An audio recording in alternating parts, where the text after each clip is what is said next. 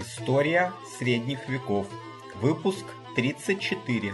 Средневековые университеты.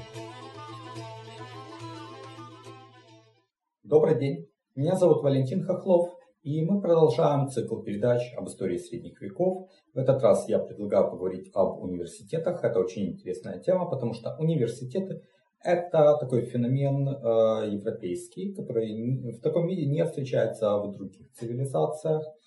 Э, источниками э, по этой теме для меня стали подкаст BBC с участием профессоров э, Мири Рубин и Питера Денли из э, Queen Mary University of London э, и Яна Вэя из Университета Бристоля, а также две книги э, Жака Легофа. Э, в первую очередь это «Рождение Европы» и э, в меньшей степени это «Цивилизация Средневекового Запада». Кстати, интересно, что именно последняя книга в свое время подвигла меня на изучение цивилизационных аспектов Средневековья. Но сейчас, перечитывая ее, я вижу множество ошибок и неточностей у Легофа и критики его книги я бы, наверное, посвятил отдельный выпуск. Ну а сейчас поговорим все-таки о университетах. А, начну с того, э, что к чему пришла европейская цивилизация в плане образования на конец темных веков. Может показаться, что Легов был прав, когда говорил, что традиции классического греческого и римского образования были утрачены и забыты. Это не совсем так. А, дело здесь э, вовсе не в нашествии варваров и не в падении Западной Римской империи, а, а скорее в том, что языческая цивилизация сменилась христианской. И все те традиции классического образования, классической науки, философии, это была языческая традиция. И, конечно, для христиан она была неприемлема, она была их врагом, они с ней боролись. Они э, разрушали памятники, сжигали свитки, э, низвергали статуи э, и даже убивали философов и ученых. Вот мы знаем кейс Гепатии Александрийской, женщины-ученой, которая была зверски убита 415 году парабаланами, фанатиками, христианами. А в выпуске о церкви в раннем Средневековье я приводил множество примеров того, как э, э, христианские э, отшельники, будущие святые, разрушали древнеримские статуи и храмы. То есть языческая наука и искусство предавались забвению э, из-за того, что торжествовало христианство. И это, кстати говоря, было не только в западной части бывшей Римской империи, но и в восточной, той, которую мы называем Византийской империей. И в выпуске номер 30 я приводил примеры того, к какому упадку пришли к э, концу XII века Афины. Э, значит, угасание классической культуры, оно началось э, еще в римские времена, в IV веке, IV-V век мы это можем наблюдать. А зарождавшаяся христианская культура, наука, э, они, конечно, были тогда еще в очень детском возрасте, и, конечно, неправильно было бы сравнивать высшую точку развития э, античности и вот детство средневековья, детство новой культуры. А к концу темных веков в Западной Европе образование можно было получить а, четырьмя путями, о чем говорит э, профессор Мири Рубин. Во-первых, это дворцовые школы. А, приходит на школа Карла Великого, мы о ней говорили в выпуске номер 10, хотя также упоминались частично о тех усилиях, которые прилагал король Дагоберт в середине 7 века, о том, чтобы дать образование э, юным отпрыскам галаримской и франкской знати. Вот плавильный котел короля Дагоберта, а Теодохий Великом, э, короля Сготов, который привлекал э, знаменитых э, таких образованных римлян к своему двору, а старшие ветви потомков Хлодвига, Теодорихе, Теодеберте, Теодебальде. И при дворе королей мы на самом деле всегда видели образованных людей. Это был первый очаг культуры. А еще с мировингских времен, это сохранялось и в каролингские времена, и в последующие. А, во-вторых, епископские школы при кафедральных соборах, опять же мы говорили об Алкуине, который вышел из школы в Йорке. А Йорк это самая такая северная точка тогдашней цивилизации, севернее лишь там Шотландия, была дикие земли. Так что мы видели, что даже в таких э, отдаленных уголках были школы и были образованные люди, которые из них происходили. В-третьих, это монастыри. Монастыри, конечно же, это был новый очаг культуры. На, на темные века, наверное, наиболее э, такой важный из всех очагов культуры. А Легов в своей книге уделяет особое внимание ирландским монастырям. Действительно, вот мы этой темы не касались, а в 7-8 веках, пожалуй, в Ирландии э, монастыри э, были в плане образования культуры даже продвинутее, чем на континенте. И, наконец, профессор Рубин указывает на четвертый путь, более характерный для Италии, где можно было пройти обучение праву или медицине, становясь учеником признанного мастера в своей области. И вот последнее для нас представляет особый интерес – потому что такой путь обучения был наиболее прямым продолжением античных традиций. Э, обучение от учителя к ученику, вспомним э, Платона, Аристотеля, это все тот же магистральный путь, ничего там по сути и не менялось. Кроме того, право и медицина это такие предметы, которые наиболее далеки от религии, то есть там, где христианство меньше воздействовало на умы. Не случайно первый университет в мире возник в Болонье, а это город, который входил в состав Равенского экзархата ранее, конечно, не на то время, но ранее, когда вот, допустим, в Северной Италии было королевство лангобардов, а в Равенне сохранялся такой небольшой анклав Византийской империи, и Болония относилась к нему. И античные традиции там сохранились лучше, чем в Тоскане или Ломбардии. Но есть еще две вещи, которые нужно осознать. Э, значит, профессор Рубин говорит, что все четыре э, пути на самом деле это были э, продолжатели античных традиций, передачи знаний от учителя к ученику. Они, э, эти школы, э, образовывались свыше, какой-то внешней силы организовывались, набирались сюда ученики. И это важно, потому что университеты будут в корне отличаться от этой модели. А, и второе, о чем мало говорят, но это очень важно, это изменился формат э, носителя информации. Если в римское время в основном это были свитки, то в темные века доминирующим форматом становится книга. По латыни это кодекс. И книга имела ряд преимуществ перед свитками. Самым значимым была возможность быстрого доступа к нужному фрагменту информации, ну, в свитке текст представлял собой единый массив информации, единое целое, а книга естественным образом разбивалась на листы страницы, и можно было ссылаться на конкретную страницу находить информацию гораздо быстрее, чем вот э, листая свиток. А, книги было также гораздо более удобно переписывать, и вот огромный вклад каролингского возрождения, о котором мы уже говорили, э, это не только шрифт королевский, каролингский минускул, но и практика переписывания книг и то знание, которое до нас дошло, ведь до нас почти ничего из античных времен не дошло. Никаких свитков, э, максимум то, что было переписано именно в каролингское время. А с каролингских времен до нас дошло очень много, и вот именно это вклад э, каролинского возрождения, это сохранение античной культуры и науки и э, перенос знания в последующие эпохи. И вот именно удобная форма передачи и накопления письменного знания и стала предпосылкой для развития науки и э, образования в высоком средневековье. Но сами по себе вот не надо недооценивать темные века. Э, их можно рассматривать по аналогии с фундаментом дома. Мы не видим фундамент, мы видим только то, что над землей, а фундамент ниже уровня земли. Но э, без фундамента не было бы всего остального. На фундаменте стоят несущие стены. Так и темные века это фундамент европейской цивилизации, и это очень важно для ее последующего развития. Без нее не было бы ничего. А теперь переходим непосредственно к университетам. Первым университетом считается университет в Болонии, который предположительно сформировался в 1088 году.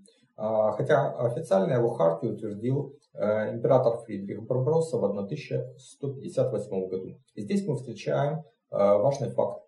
Э, университеты не были основаны кем-то, э, императором, королями, папой э, сверху, а формировались снизу как сообщество или правильнее сказать корпорация. Когда мы говорили о городах, то показывали примеры самоорганизации людей в цеха и гильдии по профессиональному признаку. И вот аналогичным образом университет, который по латыни назывался Университас Scholarium в Болонье возник как корпорация студентов.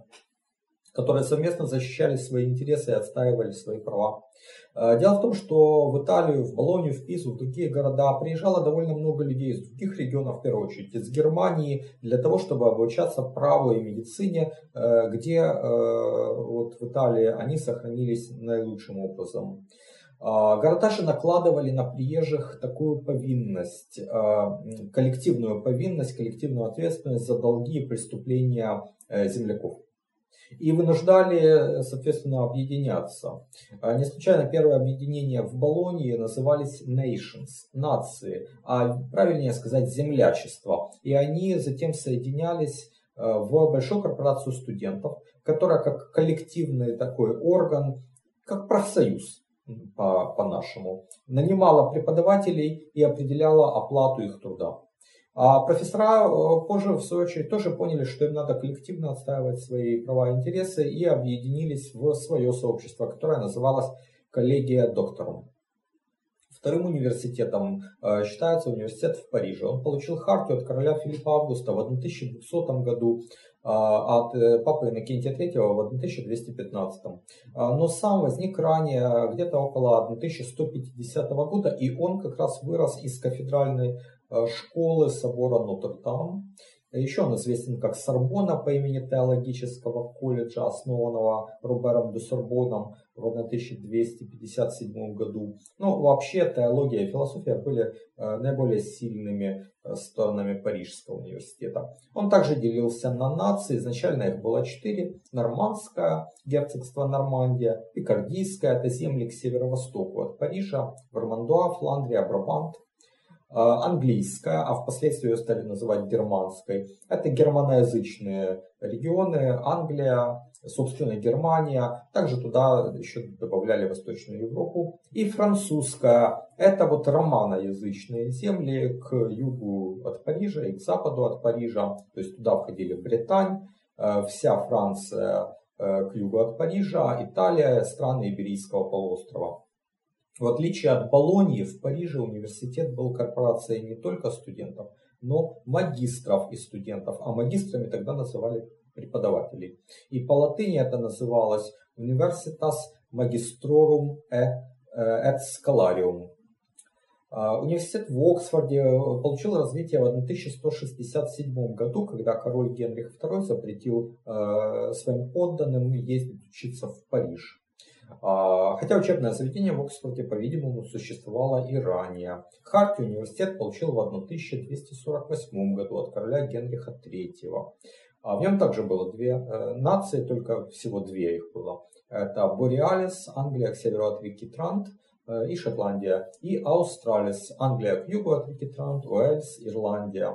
Интересно, что в Оксфорде, как и во многих других местах, возникали конфликты между университетом и городом. И в 1209 году часть студентов и профессоров покинула Оксфорд и перебралась в Кембридж, где основала второй университет, э, который получил хартию даже раньше, чем Оксфордский, в 1231 году. И когда я был в обеих этих э, городах, то слышал фразу о том, что Оксфорд это э, университет в городе, а Кембридж – это город при университете. На Иберийском э, полуострове старейшим считается э, из действующих университетов Саламанки. Это королевство Леон. А, он вырос тоже из школы при кафедральном соборе. Основал его король Альфонсо IX в 1218 году. Хартию он получил от Альфонса X в 1254 году. И Легов цитирует историка этого университета Антонио Гарсия и Гарсия. Согласно картам Магна, создавалась кафедра гражданского права, три кафедры канонического права, одна по декретам и две по декреталиям, две кафедры логики, две грамматики, две физики, так тогда называли медицину.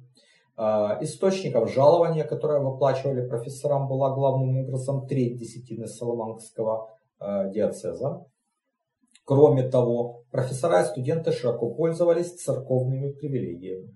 Был еще университет в Паленсии, который э, считается старейшим на Иберийском полуострове, потому что он был основан в Леоне, Королевский Леон, а, между 1208 и 1212 годами, а, но он просуществовал не так долго, проиграв конкуренцию Соломанке, прекратил свое существование где-то к 1264 году. Но есть предположение, что из Паленсии университет перевели в Вальядолид, а это уже королевство Кастилия. А, где вот университет был основан в 1241 году. И как раз в начале 13 века Кастилия начинает доминировать над Леоном.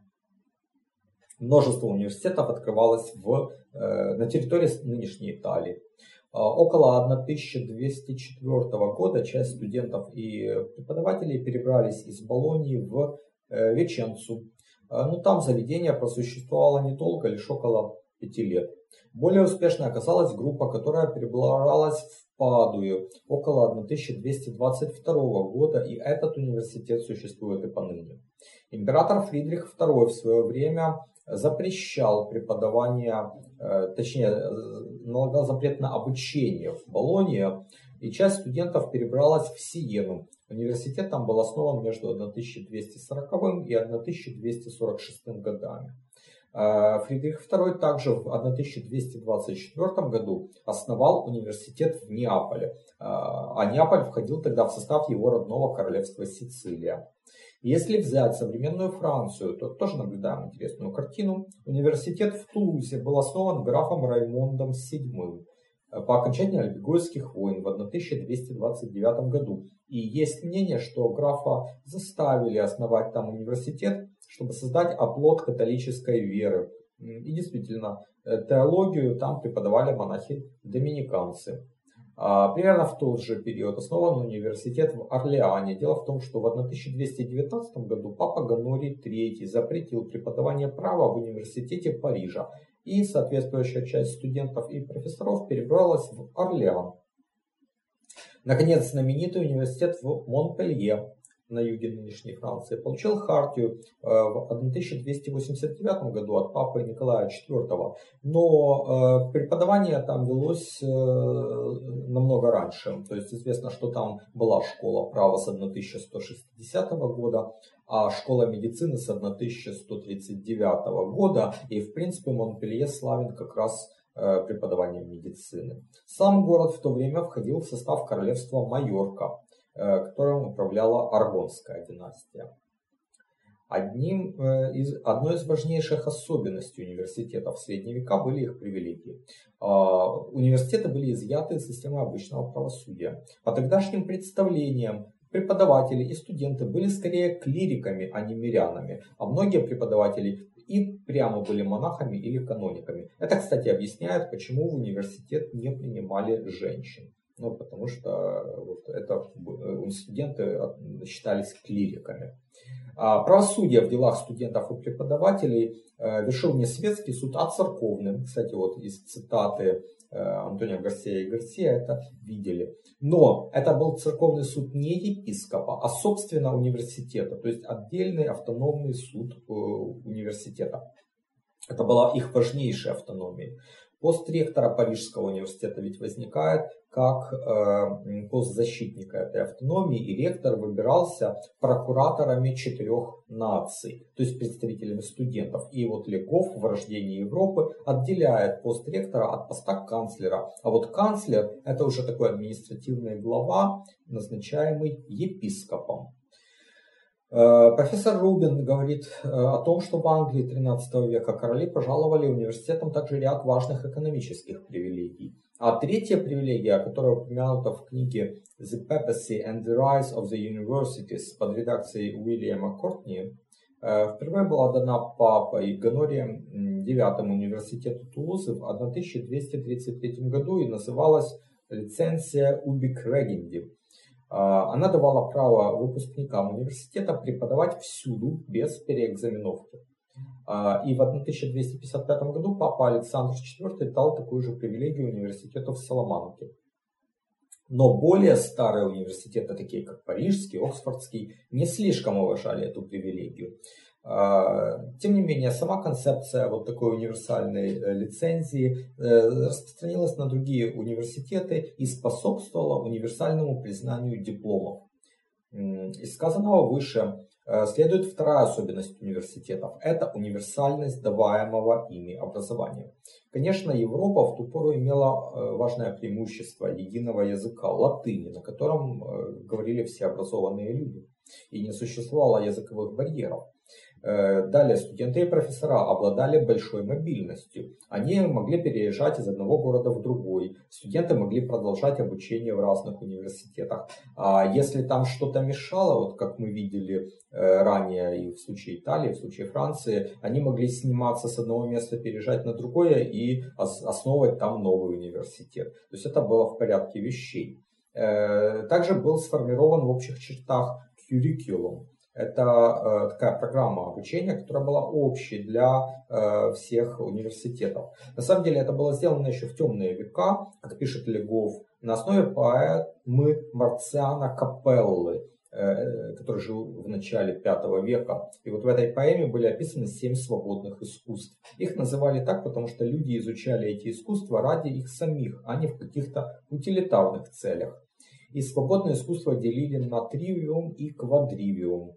Э, три искусства тривиума относились к умению владеть языком. Это грамматика, искусство читать и писать, логика или же диалектика. Это искусство анализировать и э, выстраивать логические аргументы. И риторика – это искусство доносить свои мысли и убеждать других. Овладев ими, студенты могли переходить к четырем искусствам квадривиума, ключевой идеей которых была гармония, то есть определенное правильное соотношение чисел. К этим искусствам относились арифметика, э, числа в себе, геометрия, числа в пространстве, музыка, числа во времени и астрономия, это числа в пространстве и времени. Овладевшие всеми свободными искусствами получали степень бакалавра свободных искусств. Э, Легов пишет, что следующей степенью был основной диплом, лицензия Убик Доцинги, которая давала право преподавать повсюду, и от него происходит французская степень лиценциат. Э, впрочем, Легов довольно часто бывает ошибочен и непоследователен, поэтому вот он далее пишет третьей степени, о высшей степени доктора. А получившие ее переходили в разряд магистров, то есть профессоров. Ну тогда вот эти все три слова, доктор, магистр и профессор, были синонимами и обозначали преподавателя. Но по другим сведениям, вот слово доктор происходит от латинского классического докио или в средневековом произношении доцио, что значит я учу, а, я преподаю. Э, и вот из этого следует, что лицензия доценди это как раз и была лицензия на право преподавания. И тогда докторская степень, э, ну, она была второй. То есть нет отличия между тем, что Легов указывал в лицензиат и доктор. Э, но, э, как бы то ни было, в докторской степени мы знаем, что изначально было три, а впоследствии четыре отдельных направления. Высшим считалась теология, далее шли право и медицина. А четвертое, возникшее, отделившееся позднее, это философия, куда относились все естественные науки. И такое разделение докторских степеней сохранилось в англоязычном мире и до наших дней, поэтому вот мы знаем такие аббревиатуры, как PhD, доктор философии, MD, доктор медицины, LLD, доктор права, вернее, доктор двух прав, канонического и гражданского, поэтому там две буквы L. Э, и совсем экзотическая для нас это THD, доктор теологии. Наконец, пару слов о том, кем были средневековые студенты и как они жили. Профессор Рубин говорит, что обучение в университетах обычно начиналось в 14-15 лет, что примерно соответствует нашим 17-18 годам, поскольку совершеннолетие у франков как раз достигалось в 15 лет. Э, обучение не было дешевым, хотя точных цифр у нас нет, но э, ясно, что оно требовало постоянной финансовой поддержки э, родственников, а, а это нужно было не только как плата для, за обучение, но также для того, чтобы снимать жилье и питаться. Либо требовало подработку, и по всей видимости довольно много студентов подрабатывали в разных канцеляриях писцами, секретарями, либо же переписчиками книг. А Ян Вэй из университета Бристоля а также указывает на третий возможный источник финансирования – это церковь, которой нужны были образованные люди в качестве священников и каноников. Более того, церковь вполне могла спонсировать бедных, но талантливых юношей. Э, в ту же пору возникает институт стипендий, но не в нашем нынешнем понимании, как там зарплата студента, а скорее как грант на обучение, как некоторая благотворительность. И вот Легов пишет, что благотворители основывали особые дома, которые назывались колледжи. Э, вот таким колледжем был э, Сорбонна, колледж Даркур, Наварский колледж, где могли бесплатно жить и питаться стипендиаты. Профессор Бэй также указывает на важный факт, который ускользает от внимания многих. Возникновение университетов стало возможным лишь с развитием денежной экономики. Ведь невозможно себе представить, чтобы э, студенты платили за обучение, жилье и так далее мешками с шерстью или зерном, или мукой. Э, известно также, что не было никаких вступительных экзаменов, хотя, скорее всего, вступающие в университет уже обладали определенной базой, полученной в местных школах. А также преподаватели оценивали возможность обучения того или иного э, студента, который их нанимал. А, ну и вообще преподавателя и студента тогда связывали гораздо более личные отношения, чем сейчас. Э, преподаватель это был тогда наставник, старший товарищ, который не только обучал предметам, но также наставлял юношей в плане морали и этики. Профессор Рубин говорит о годовом цикле обучения, состоящем из триместров, разделяемых каникулами на Рождество, Пасху и летом. Возможно, э, это была особенность именно английских университетов, потому что вот когда я учился в London Business School, а это часть University of London, э, то у нас действительно были триместры. Первый это с середины сентября по середину декабря, далее шли рождественские каникулы, потом с начала января до конца марта второй триместр, потом небольшие каникулы на Пасху и с середины апреля по середину июля третий триместр, а далее летние каникулы. Роль университетов в развитии европейской цивилизации э, исключительно велика. Э, ну, хотя на самом деле обычно недооценивают роль корпораций вообще. А университет это лишь частный случай э, самоорганизации в виде корпорации студентов. Так вот, корпорации, как институты самоорганизации средневекового общества, сыграли фундаментальную роль в формировании нашей цивилизации. И здесь, наверное, кроется один из важнейших факторов ее успеха по сравнению с остальными. Но даже если взять университеты отдельно от других корпораций, то, например, университет Парижа сыграл важнейшую роль в становлении французской монархии. Оттуда происходят легисты Филиппа Красивого. Университеты во многом способствовали развитию средневековой науки, о чем мы еще поговорим.